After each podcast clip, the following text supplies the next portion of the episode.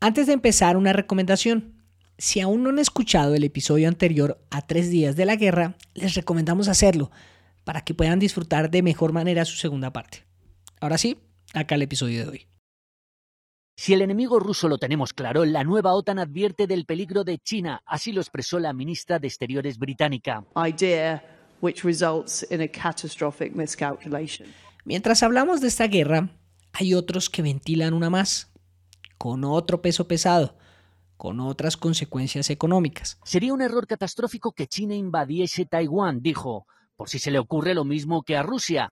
Y es que si ésta cree que Ucrania es parte de su territorio, lo mismo piensa China de Taiwán. Con más y más problemas que, una vez más, parecieran pasar por el ego, surrealismo, nostalgia y racionalidad de nosotros los hombres, los machos pues. Una añoranza por algo que fue pero ya no es. Hombre, y sí que nos cuesta soltar el pasado.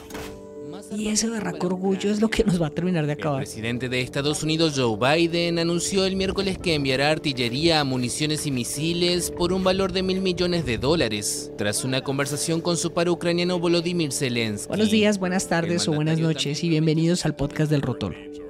Soy Diego Fero. Por su lado, el presidente de Rusia, Vladimir Putin, obtuvo una señal de apoyo de su homólogo de China, Xi Jinping. Pasados 130 días de la guerra en Ucrania, chino dijo que su país está dispuesto a proseguir con Moscú el apoyo mutuo en cuestiones de soberanía, seguridad y otras cuestiones de interés fundamental y preocupaciones importantes. 130 días desde la invasión de Rusia a un país que cree suyo, que cree propio, volví a hablar con Ana.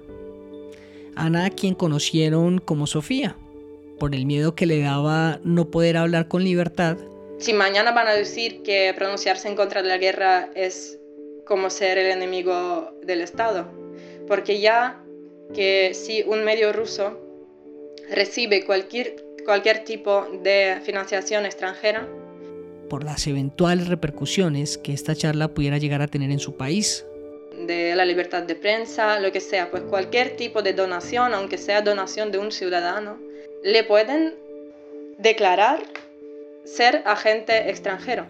en la Rusia de Putin. Y ser agente extranjero significa que todas las noticias que publica este medio deben tener como un disclaimer que, que supera la gran parte de la superficie, por ejemplo, de la noticia, de la página, que diga que este medio está sub- subvencionado por eh, las entidades o personas extranjeras Y quería hablar con Ana porque sin duda las cosas en la actualidad pueden cambiar de un día para otro. Parce, de un minuto para otro pueden cambiar las cosas. Las percepciones se pueden alterar, las personas pueden cambiar de parecer, de idea, de sentir, pero sobre todo porque había muchas cosas inciertas en ese momento, a tres días de que hubiera empezado la guerra, que ahora tal vez ya no son tan inciertas, otras que seguro lo siguen siendo, y otras que lo serán hasta que esto acabe. Acá Ana menos emocional, más tranquila, resignada, bueno, ustedes lo juzgarán. Acá Ana con un panorama mucho más claro de lo que sucede, con una convicción más serena pero firme sobre lo que ella cree que es, significa e implica este conflicto. Acá esta conversación sobre algo que ya parece paisaje o necesariamente debe volverse parte del paisaje para poder seguir, para poder vivir.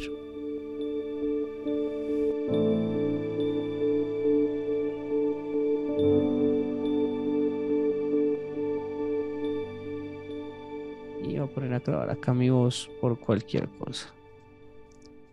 Listo, ahí cómo me escuchas, ¿me escuchas bien? Sí, sí, sí, bien. Perfecto. Listo. Bueno. Yo- recuérdame. Yo cambié tu nombre, ¿no? Tú me has pedido que cambiara tu nombre, entonces te estoy llamando Sofía en este, en Eh, este mira, una cosa, una actualización. Me puedes llamar Ana, simplemente sin nombrar quizás mi medio, ¿sabes eso? Ok, listo, listo, ¿Vale? vale, de una. Listo, bueno, Ana, han pasado 130 días desde que empezó la guerra, eh, o por lo menos la invasión, y 127 desde que hablamos. Eh, ¿cómo, ¿Cómo se siente? ¿Cómo ha podido seguir con su vida? ¿Ha podido seguir con su vida o no? Sí, en estos cuatro meses creo que hubo cambios tanto a nivel mundial, político, como a nivel de nuestras vidas, de cada uno, a los que mm, esta guerra ha tocado de una manera directa o indirecta. En mi vida, por ejemplo, ahora estoy bastante más tranquila y tengo que mm, anotar que muchas personas las que conozco, incluso los ucranianos que conozco, eh, viven ahora, los que han podido salir obviamente, viven como intentando desconectar. He notado que la gente quiere desconectar, que hay cierto agobio, cansancio de las noticias, incluso en los medios también lo noto, como que mm, la gente intenta seguir viviendo su vida porque entendemos que eso no sé cuánto tiempo va a durar. Si en principio pensábamos y hubo esperanza de que va a ser algo corto, ahora, mm, según, las, según los analistas, mm, los pronósticos son que hay distintos escenarios y puede durar, no sabemos si años. Y es verdad que la gente intenta seguir sus vidas y concentrarse en los pequeños pasos, en lo diario, en lo que puedes hacer tú. Porque si no, es verdad que lo hacemos como para protegernos emocionalmente, porque no se puede vivir en constante ansiedad y miedo. Incluso hace poco conocí a una chica joven ucraniana que ha estado ha escapado de Kiev en el momento de cuando hubo bombardeos ahí y estuvo 40 días en un sótano. Y cuando me lo ha contado, me lo ha contado con tanta tranquilidad, incluso sonrisa, como si fuera algo muy normal y muy cotidiano, porque para ellos ya es como, creo que tienen otra percepción. Como si fuera anecdótico. Ana, en ese momento nos preguntábamos mucho sobre el porqué de la guerra y era difícil eh, poder dar una respuesta puntual, concreta, a hoy, a más de 130 días de la guerra. ¿Sabemos por qué es? No sé hasta qué nivel podemos fiar de declaraciones de los políticos, ya sea de cualquier parte, pero creo que han empezado a hablar bastante más abierto de que esto es, bueno, al menos los rusos, de que es como un acto histórico, de mm, como intentar, intentar, no sé si devolver las tierras que ellos creen que pertenecían históricamente a Rusia, como que la justicia histórica tratada, interpretada siempre por mm, Rusia. Yo lo he oído así. No sé hasta qué nivel eso fue el objetivo principal desde principio o es un intento de justificar algo que se ha convertido en, tan, en una violencia tan duradera y que para cualquier persona normal no tiene ningún sentido. No sé mm, si es como algo de propaganda, de ideología, un intento eso de explicar a la población de por qué ahora la gente va a empezar a vivir peor, porque económicamente, por ejemplo, German Gref, que es el mm, jefe del banco Sberbank, uno de los bancos principales del país, en el foro económico en San Petersburgo, dijo, la economía rusa está atrasando al menos 10 años. Eso ha dicho, mm, bueno, un funcionario, un banquero de alto nivel. O sea, está ya reconocido que el país va muy atrás. Ana, pero entonces déjeme le pregunto sobre eso precisamente.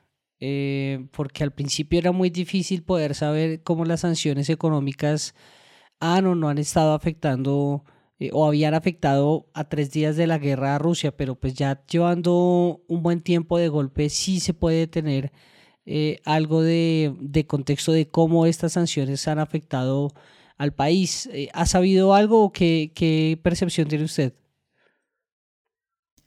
Creo que estamos todavía viviendo eso y quizás nos vamos a dar cuenta bastante más adelante, al menos ya te digo que los economistas y los funcionarios de los bancos o del Banco Central, por ejemplo, dicen que habrá crisis quizás en septiembre. Ahora, de hecho, mm, por las medidas del Banco Central y de otros organismos financieros, el rublo está bastante fuerte y estable. Es algo que quizás no esperaba la comunidad mundial, a pesar de las sanciones. También, según dicen las autoridades rusas, pues el negocio como que va a empezar a competir Mm, en el mercado interior, un poquito como ya no compitiendo con los actores de fuera, porque es verdad que muchas empresas se han ido, pero por ejemplo también está ocurriendo algo bastante raro en la economía, porque por ejemplo McDonald's oficialmente se ha ido de Rusia, pero los restaurantes de McDonald's siguen estando, siguen funcionando, ahora bajo otro nombre, y eso como que parece que fue legal, no, no sé hasta qué punto. Sabroso y ya está. O en ruso, Vukusno y Tochka. Es el nuevo nombre de los restaurantes McDonald's que abrieron sus puertas en Moscú bajo una nueva propiedad rusa. Después de que el gigante estadounidense de comida rápida diera la espalda a Rusia por la guerra en Ucrania, 15 de sus restaurantes rebautizados abrirán en la capital y sus alrededores. Entonces, no sabemos realmente qué va a pasar en el futuro. Ahora se puede hablar de inflación, pero también creo que a nivel europeo también ha afectado. Y mundial, y mundial también, porque acá también estamos afectados. Sí, sí, sí, quizás veremos más desempleo, no se sabe. También a nivel económico ha habido mucha emigración. Estamos contemplando como una nueva, nueva ola de emigración. Muchos jóvenes rusos se han ido, muchas empresas tecnológicas han empezado el proceso de lo que llaman relocación, es decir, un traslado de negocio a otro país, sobre todo los países fronterizos, los países de la antigua Unión Soviética, como es Armenia, Georgia, mm, Uzbekistán, Kazajistán, los que antes se consideraban como países pobres, ahora su economía precisamente está mucho más animada y creciendo porque algunas empresas, ya sea startups o corporaciones grandes, han empezado a abrir sedes ahí o a trasladar directamente el negocio hacia ahí con cientos de personas, sobre todo programadores, informáticos, que ahora trabajan desde ahí. Entonces ese proceso sí creo que va a cambiar un poco el mercado laboral y una situación demográfica, porque en Rusia ya se habla de que mm, nos va a faltar mm, como los especialistas en el sector mm. digital. Eso sí, ya lo que vemos. ¿Hay, alguna cifra que tengan ustedes de, de migración, de gente que ha salido del país?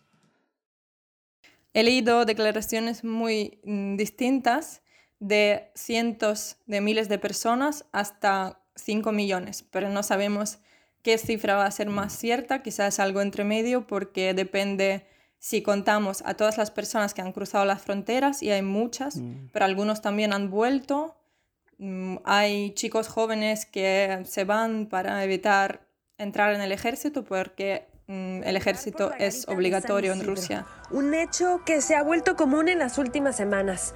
Rusos sin más planes que cruzar a Estados Unidos y Tijuana es el puente, la puerta. Desde los 18 hasta los 27 años te pueden llamar para pasar el servicio militar durante un año y es verdad que esa gente es la que huye del país, pero algunos los que ven ya que la situación parece que se está un poquito tranquilizando, pueden volver. Entonces las cifras van a ser muy distintas. Según también la organización que lo cuenta, tenemos datos de la ONU o datos de los ministerios rusos o datos de mm, la extranjería de Georgia, por ejemplo, pero son mm, como eso, no precisos. Sí, no son exactos. Bueno, al principio hablamos que probablemente Rusia iba a quedar aislada y hace un rato usted me comentaba lo que estaba sucediendo con algunos negocios. ¿Qué tan aislada o qué tan cierto es eso en la vida real, en el día a día?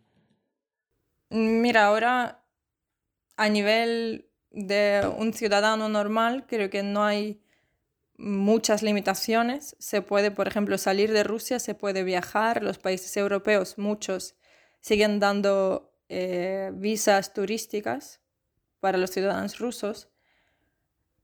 Mm, sanciones económicas seguro que van a afectar a cada ciudadano, pero eso que no sabemos cómo en qué em, periodo No es tan temporal. palpable en estos momentos. No es tan palpable.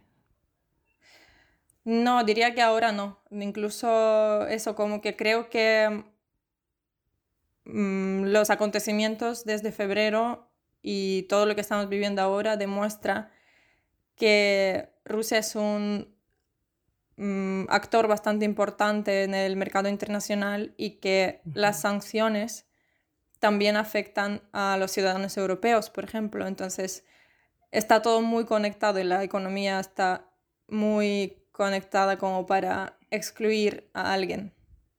Creo que eso es lo que estamos viendo. Sigue pensando que la mayoría de compatriotas rusos no quieren la guerra o algo de esa percepción ha cambiado. Quiero creer que la mayoría de mis compatriotas no quiere la guerra.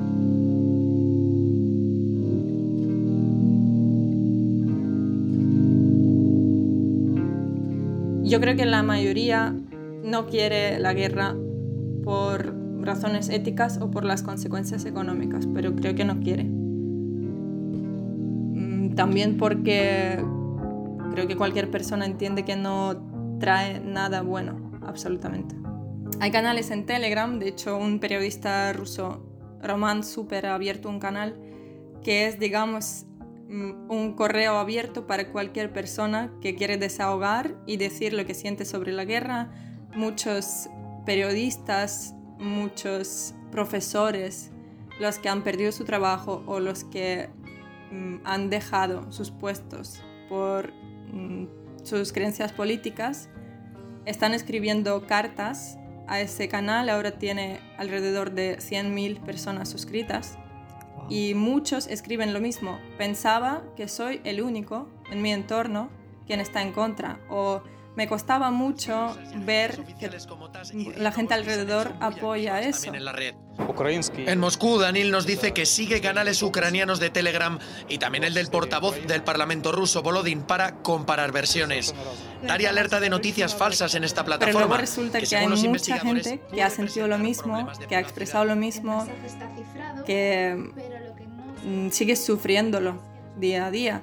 Entonces hay como estos eh, pequeñas fuentes de desahogo para estas personas. Y creo que mm, hay bastantes personas que están también intentando hacer acciones en contra, aparecen pintadas en contra de la guerra en las ciudades, hay como actos de solidaridad pero así un poco clandestina.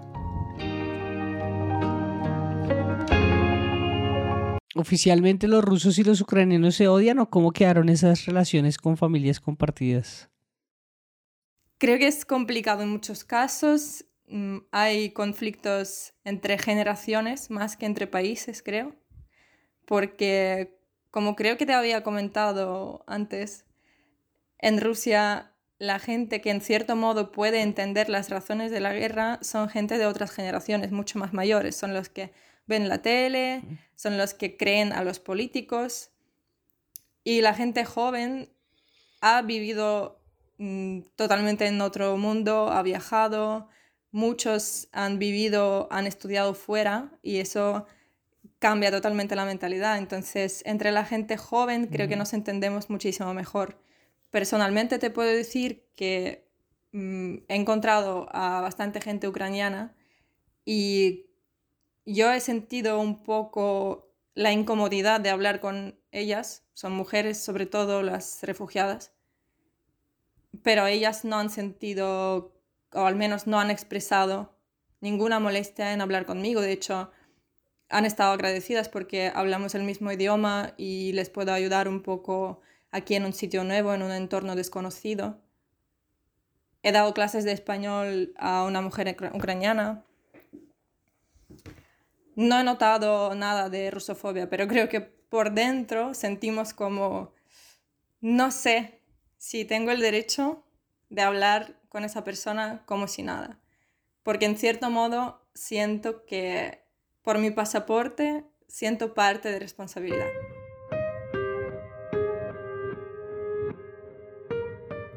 Aunque creo que ese sentimiento de culpa que muchos hemos sentido en principio también va desapareciendo porque vamos mm, entendiendo entre nosotros, entre personas que mm, los culpables no, no somos nosotros, que las decisiones vienen desde arriba.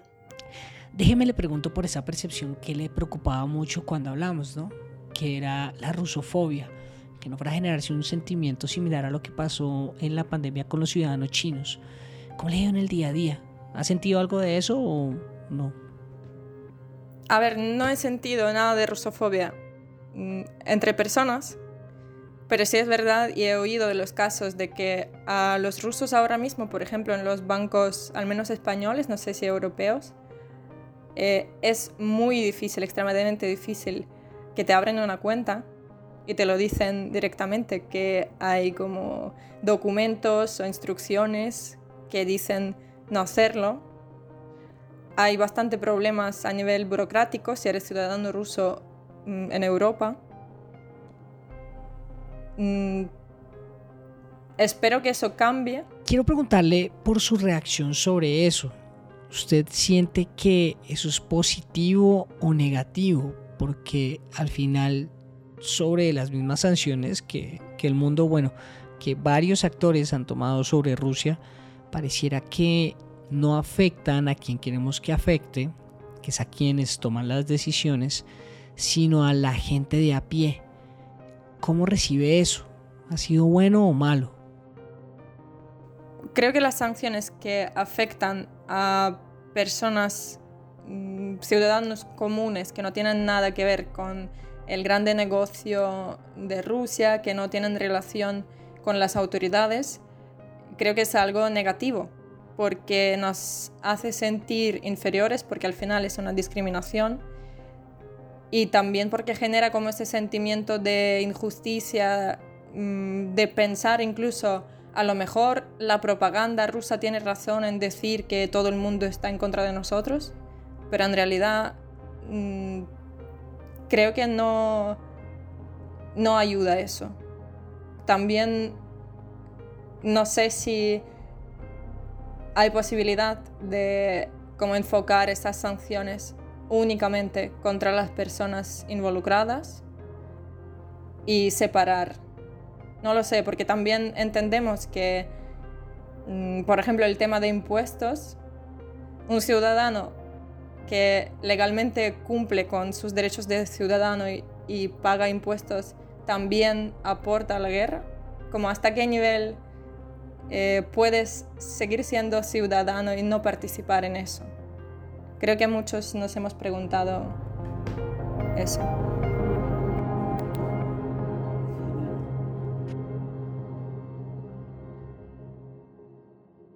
Tengo un par de preguntas ya para finalizar.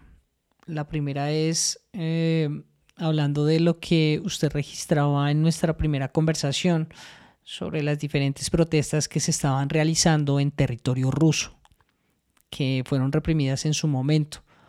Ese ambiente antiguerra ya en Rusia, ¿cómo está? Mm, las protestas masivas cuando la gente sale a la calle y manifiesta en contra de la guerra, creo que eso empezó y se acabó en primeras dos semanas de la guerra. Ahora las protestas son más eso clandestinas, que puedes encontrar muchos graffiti, eh, muchas, no sé, hay, hay, gente que lo escribe en los billetes, en los rublos, ¿no? Porque es como una forma de protesta totalmente anónima, pero también masiva, mm. con el efectivo. Mm, hay acciones más o menos artísticas también en distintas ciudades de Rusia.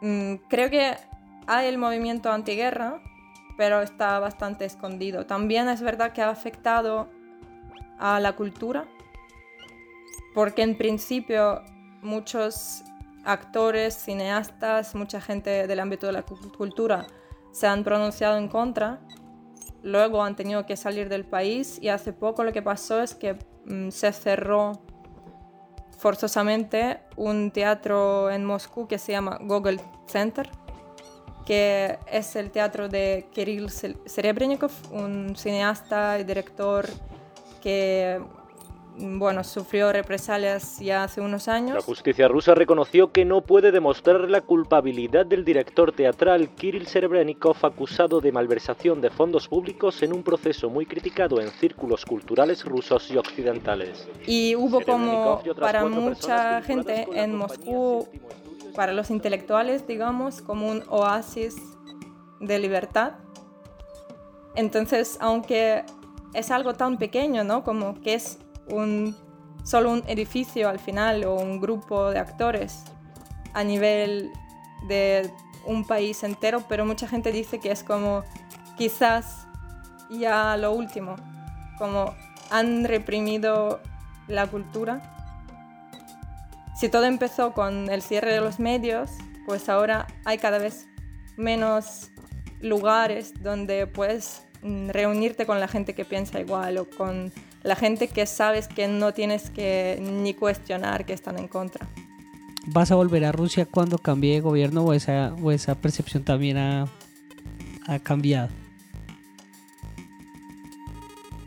Te puedo decir que de momento no tengo intención de volver a Rusia, aunque echo de menos a mi gente e incluso echo de menos Moscú como la ciudad donde he vivido mis años de estudiante pero ahora mismo no creo que sea un buen momento. No voy a ser muy radical en decir nunca volveré por ahí, porque realmente me gustaría y ya te he dicho lo extraño. Pero ya veremos cuándo. Espero que se mejore la situación dentro de lo posible mm, en lo que hemos llegado hasta ahora. Y ya luego veremos. De verdad no sé, Diego. Es que además... Al final de la entrevista, Ana me eh, comentaba que como muchos migrantes rusos está en una situación legal difícil, porque o no es fácil ingresar como refugiados a otro país, como bien lo escuchábamos en el reporte que desde México hacen en la frontera con Estados Unidos, o no puede, pueden salir del país donde se encuentran por las diferentes restricciones que tanto la Unión Europea como países aliados han impuesto a Rusia y por extensión a sus ciudadanos.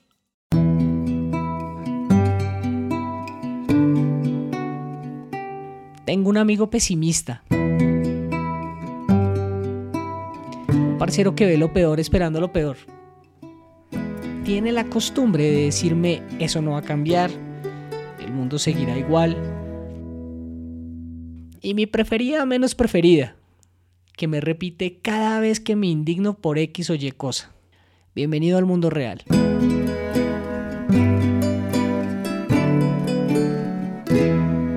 ¿Cómo me cabrea que me diga eso? Quiero creer que esto puede cambiar para mejor, para entendernos y por fin como sociedad ser mejores de lo que somos. Y no hablo de la sociedad colombiana, hablo de la sociedad como humanidad. Pero creer eso se hace más difícil en la medida en la que creces. Te haces adulto, entiendes cómo se manejan los hilos, quiénes y el por qué vivimos como vivimos. Y lo permitimos. ¿Cómo nos atrevimos a dejar que pasara? ¿Y cómo nos podemos atrever a permitir que continúe?